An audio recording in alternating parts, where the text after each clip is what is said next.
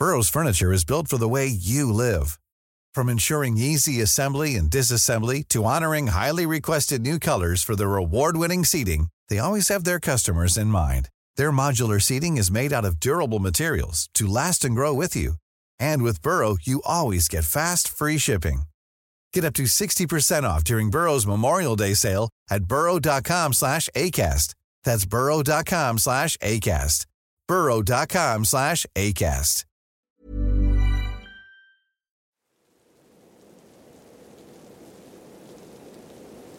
Al crecer en las montañas de Georgia, acampar y hacer senderismo eran cosas que mi hermano y yo realizábamos con tanta frecuencia que se volvió algo natural. Así que cada vez que Ryan y yo teníamos un descanso de la escuela, nos íbamos directamente al bosque. Esa tarde empacamos nuestro equipo, le dijimos a nuestros padres a dónde íbamos, y eso fue todo. Sin hacer preguntas nos despidieron. Decidimos acampar a mitad de un sendero poco concurrido que conocíamos bastante bien, ya que habíamos ido algunas veces antes para practicar largas caminatas. Llegamos al comienzo del sendero alrededor de la hora del almuerzo. Estacionamos el auto, sacamos nuestro equipo y nos dirigimos hacia el bosque. Pasamos junto a algunos excursionistas a medida que avanzábamos, a quienes les preguntamos cómo se encontraba el sendero. Algo húmedo, respondieron. Claro, había estado lloviendo últimamente. Nos adentramos más en el sendero y comenzamos a buscar un lugar para acampar. Aquí es donde Ryan y yo cometimos nuestro primer error. Verán, mi hermano y yo tenemos esta regla, no acampar cerca de la gente si es posible. Llámenos paranoicos, pero lo último que queremos es que alguien nos arrastre fuera de nuestras tiendas hacia el bosque para no volver a vernos nunca más así que siempre acampábamos a una distancia bastante decente del sendero, en una zona que no era popular para pasar la noche. Aproximadamente dos horas y media más o menos, encontramos lo que pensamos que era el lugar perfecto para pasar las dos noches que estaríamos fuera. Nos aventuramos aproximadamente media milla fuera del sendero, hacia un claro, y establecimos el campamento. Encendimos la fogata para esa noche y montamos nuestras tiendas a ambos lados. Después de instalar y descargar, decidimos caminar de regreso al sendero para explorar algunos de los muchos pozos que la zona tiene para ofrecer. Cabe mencionar que esto que les cuento ocurrió a las vacaciones de Acción de Gracias, por lo que recuerdo que me sorprendió la poca gente que había en el camino. Tal vez se debía al clima, pero lo cierto es que no parecía haber nadie caminando, y mucho menos pasando la noche. Alrededor de las 5, mi hermano y yo regresamos al campamento para encender el fuego, preparar la cena y acomodarnos para dormir. Tan pronto como el sol comenzó a ocultarse, el frío llegó. Agregamos más leña al fuego, nos sentamos cerca y simplemente disfrutamos de la conversación. Ryan era dos años menor. Yo estaba en el último año de la escuela y él en el segundo, pero mientras crecíamos, siempre habíamos sido cercanos. Siempre íbamos en los mismos grupos, jugábamos los mismos deportes, teníamos las mismas aficiones, etc., por lo que la plática fue sin duda amena. Alrededor de las nueve, estábamos cómodamente sentados alrededor del fuego. Acababa de enviarle un mensaje de texto a nuestra madre para informarle que estábamos a salvo y preparándonos para dormir. Y recuerdo que estábamos hablando de tener miedo de ir a casa de nuestros abuelos, cuando las cosas comenzaron a ponerse raras. No éramos ajenos a los sonidos del bosque, los cuales estaban llenos de animales, desde ciervos hasta osos negros e incluso jabalíes al azar. Si estás lo suficiente en el bosque, aprendes a distinguir ciertos sonidos, por lo que aquello que estábamos escuchando solo puedo considerarlo extraño. Lo que Ryan y yo escuchamos fue lo que sonó como si alguien se estuviera escabullendo lentamente fuera de la vista, con un animal que caminaba sobre cuatro patas acompañándolo, pues se escuchaba un grupo de pasos más cerrados.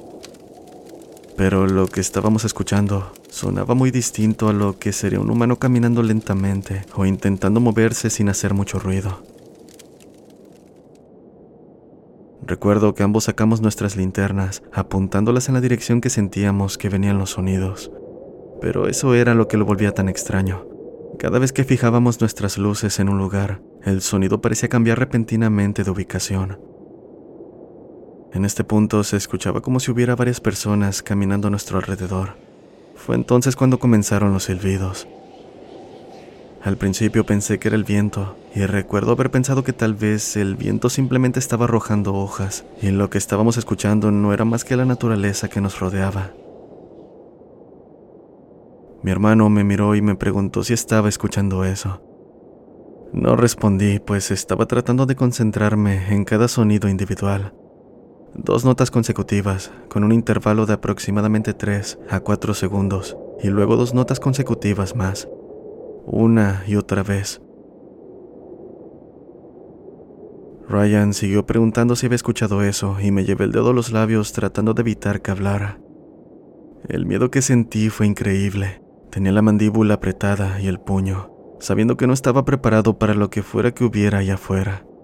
Si es que había algo. El silbido continuó durante lo que pareció una eternidad, pero pensándolo bien fueron tal vez cinco minutos, cuando Ryan finalmente gritó en la oscuridad. ¡Hey! ¿Quién anda ahí? Los silbidos cesaron. El crujido del bosque cesó. No escuchamos nada. Enojado, lo miré con una mirada de ¿qué diablos? a lo que él solo se encogió de hombros. Tuve que hacerlo, dijo. Solo negué con la cabeza. Nos sentamos en silencio durante unos minutos cuando el bosque estalló en ruido. Ahora algo o alguien corría en círculos alrededor de nuestro campamento y los silbidos volvieron. Dos notas consecutivas, con el mismo espacio de 3 a 4 segundos, y luego dos notas consecutivas más. ¿Cómo podría alguien silbar tan fuerte sin vacilar mientras corre? Me pregunté. Me levanté iluminando con mi linterna en todas direcciones, tratando de vislumbrar lo que sea que nos estaba jodiendo. Nada. Se sentía lo suficiente cerca como para tocarlo, pero nunca vimos nada. Fue entonces cuando el movimiento cesó, pero los silbidos seguían siendo constantes. Solo lo puedo describir como ruidoso, inhumanamente ruidoso. Mira a Ryan diciéndole que llamara a la policía. Esta es la parte que nunca olvidaré, la parte de la que no me gusta hablar. Mientras mi hermano Ryan hablaba por teléfono, proporcionando nuestra ubicación y lo que estaba pasando, rodé el fuego hacia mi tienda. Dentro de mi bolso tenía un cuchillo fijo de 6 pulgadas que siempre llevaba y pensé que me sentiría un poco más seguro con él. Después de todo, me sentiría mejor con eso en mi mano, más que solo mi linterna. Mientras me dirigía a abrir la cremallera de mi tienda, tratando de mantener mis ojos hacia el bosque, escuché movimiento directamente frente a mí. Encendí la linterna y durante unos dos segundos lo vi. Fuera lo que fuese esta persona o cosa, estaba unos dos metros de altura de un árbol. Todo en él era largo, sus brazos, piernas, cuello, dedos, todo.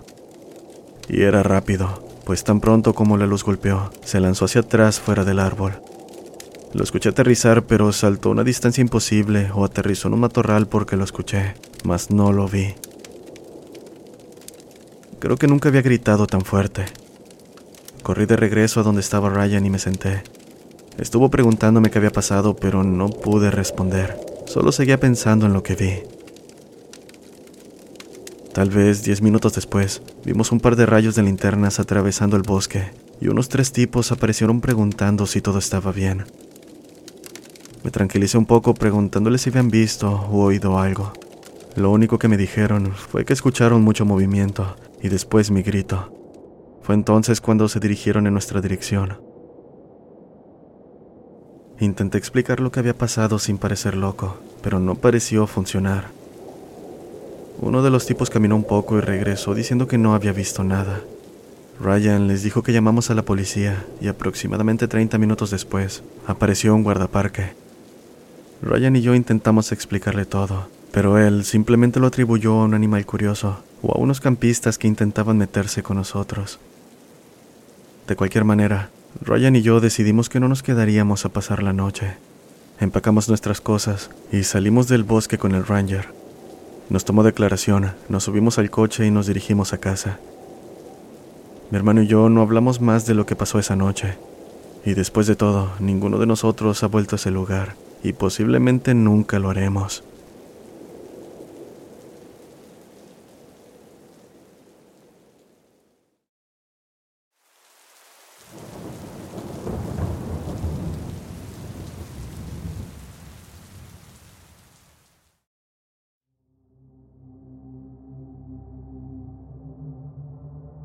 Mi esposa y yo estuvimos viviendo en una casa en medio de la ciudad.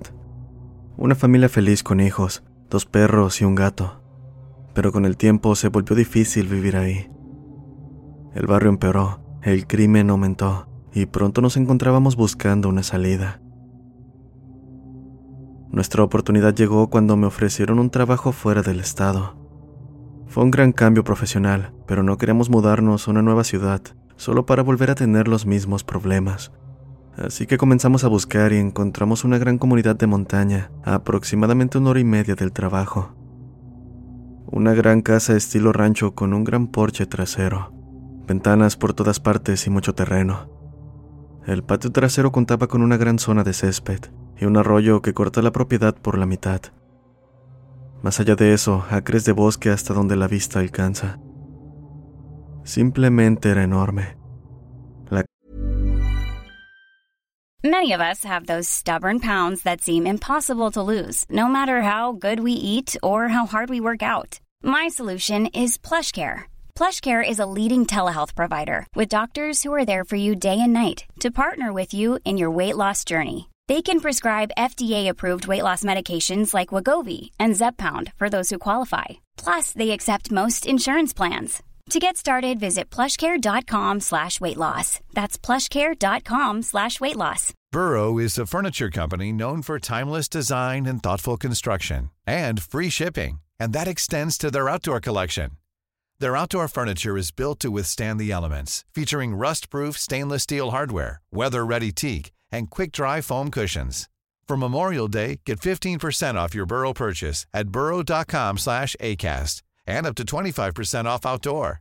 That's up to 25% off outdoor furniture at burrow.com slash ACAST. casa es más del doble de tamaño de la que teníamos en la ciudad, completamente actualizada, sin vecinos en un radio de una milla. Sin duda, era un cambio radical respecto a la vida que llevábamos en la ciudad, pero lo mejor de todo es que era menos de la mitad de lo que pagábamos por nuestra antigua casa. La casa estaba en ejecución hipotecaria y cuando le preguntamos a la gente encargado de la venta, ella simplemente dijo que la antigua familia había abandonado la propiedad. Realmente no pensamos en nada respecto a eso. Así que los primeros tres meses transcurrieron sin incidentes. Nos adaptamos a nuestra nueva vida. Los niños se acostumbraron a la nueva escuela, a los nuevos amigos y sobre todo nos acostumbramos a la casa grande y a la propiedad. Pero cuando el clima se volvió frío, las cosas empezaron a ponerse raras. Comenzó con ruidos provenientes de la propiedad trasera, cosa que atribuimos a estar en el bosque. Pero luego hubo movimiento de luces alrededor de la casa, apagándose aleatoriamente. Sin embargo, una vez más lo atribuimos a estar en el bosque. Mas hubo algo que nos obligó a cambiar nuestra forma de pensar, la noche que considero que fue la más aterradora de mi vida. Uno de los perros estaba en la puerta trasera, quejándose y rascándose. Supuse que necesitaba ir al baño, así que agarré mi linterna y salí por la puerta trasera. En cuanto puse un pie afuera, algo se sintió mal.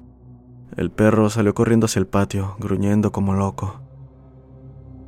Era una noche fría, menos un grado, pero el perro se lanzó directamente al arroyo y salió por la otra orilla, corriendo hacia la espesura del bosque.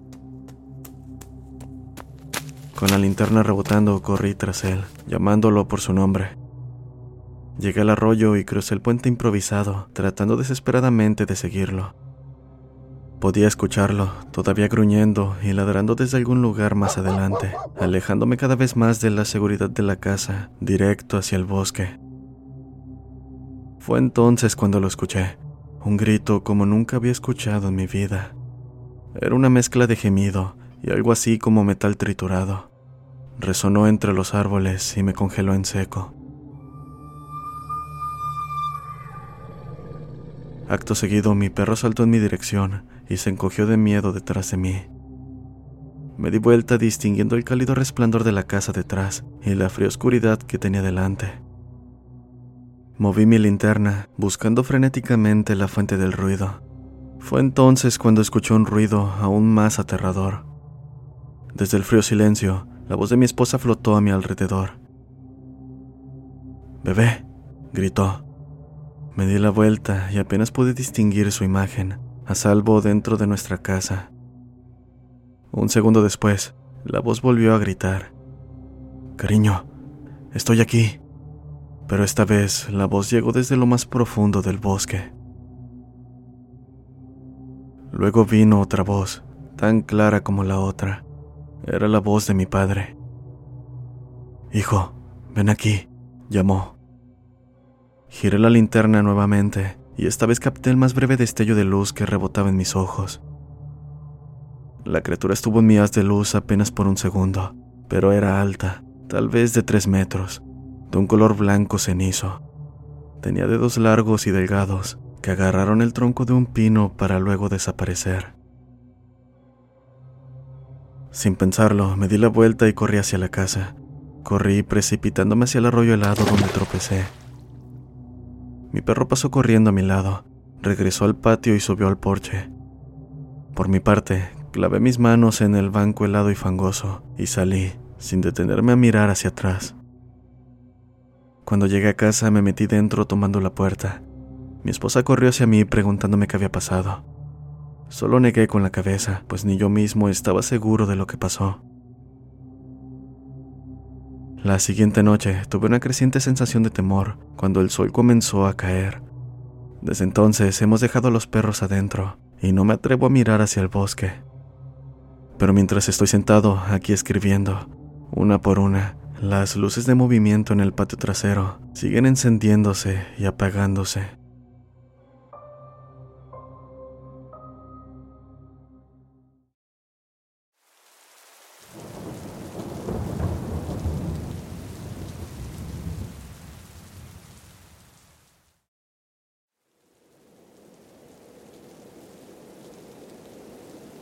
Después de escuchar historias y buscar en línea, estoy bastante seguro de que mi hijo, mi novia y yo fuimos atacados por un Wendigo.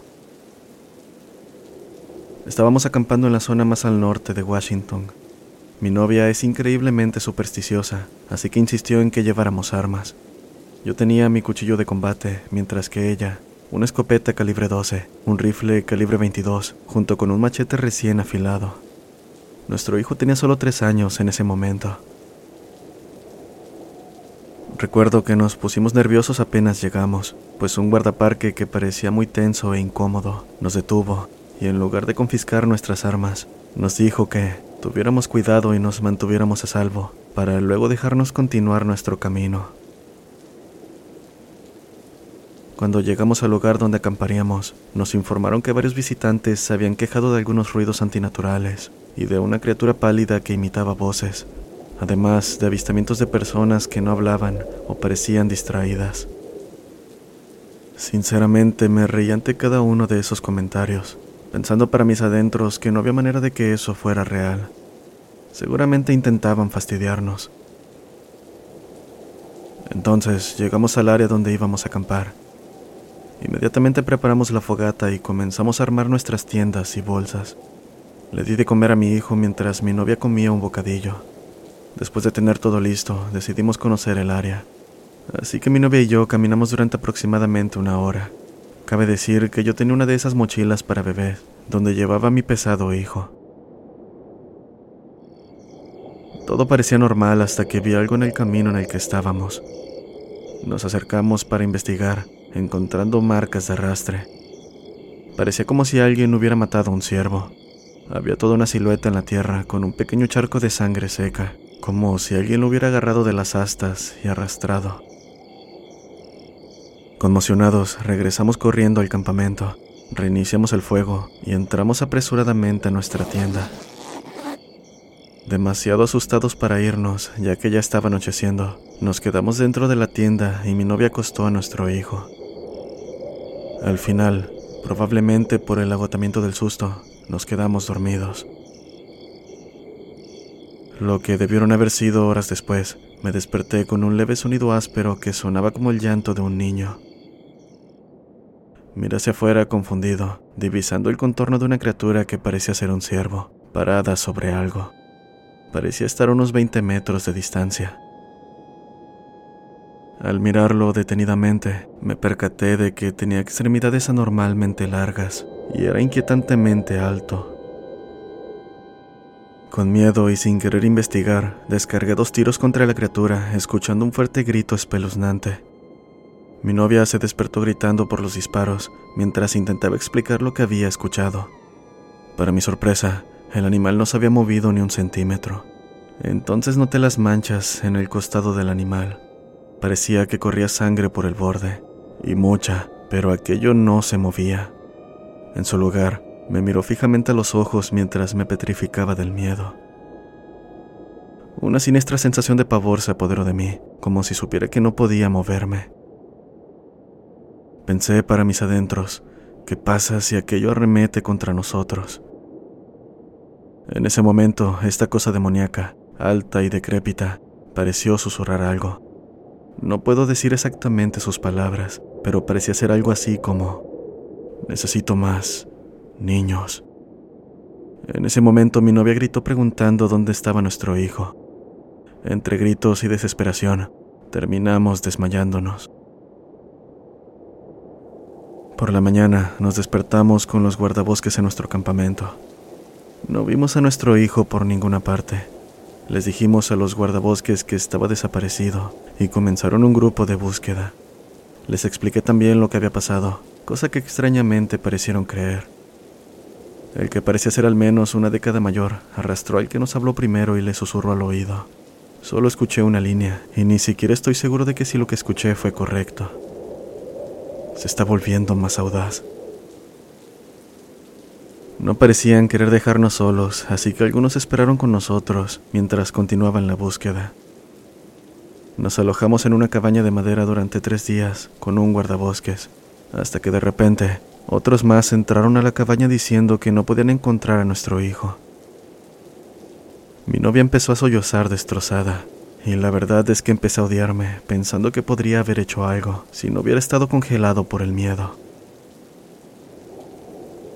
Salimos de la cabaña solo para encontrar algunos oficiales de policía heridos y asustados. Los guardabosques no quisieron decirnos nada de lo que pasó ni de lo que vieron, o porque la policía estaba muerta de miedo.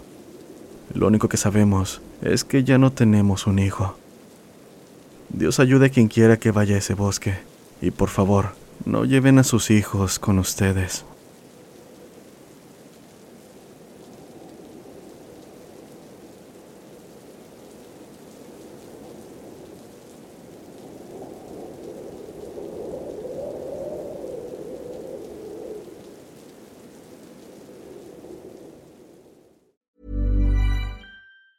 If you thought the only way to get a more defined jawline with natural looking results was through surgery, think again. Juvederm Volux XC is a non surgical injectable gel filler that improves moderate to severe loss of jawline definition and can help you achieve natural looking results with little downtime. Even better, this improved definition lasts up to one year with optimal treatment. No maintenance required. Improve jawline definition for a smooth, sculpted look with Juvederm Volux XC. For important safety information and to find a licensed specialist, visit juvederm.com. That's J U V E D E R M.com. Not for people with severe allergic reactions, allergies to lidocaine, or the proteins used in Juvederm. Common side effects include injection site redness, swelling, pain, tenderness, firmness, lumps, bumps, bruising, discoloration, or itching. There's a risk of unintentional injection into a blood vessel, which can cause vision abnormalities, blindness, stroke, temporary scabs, or scarring. Talk to a licensed specialist to find out if it's right for you.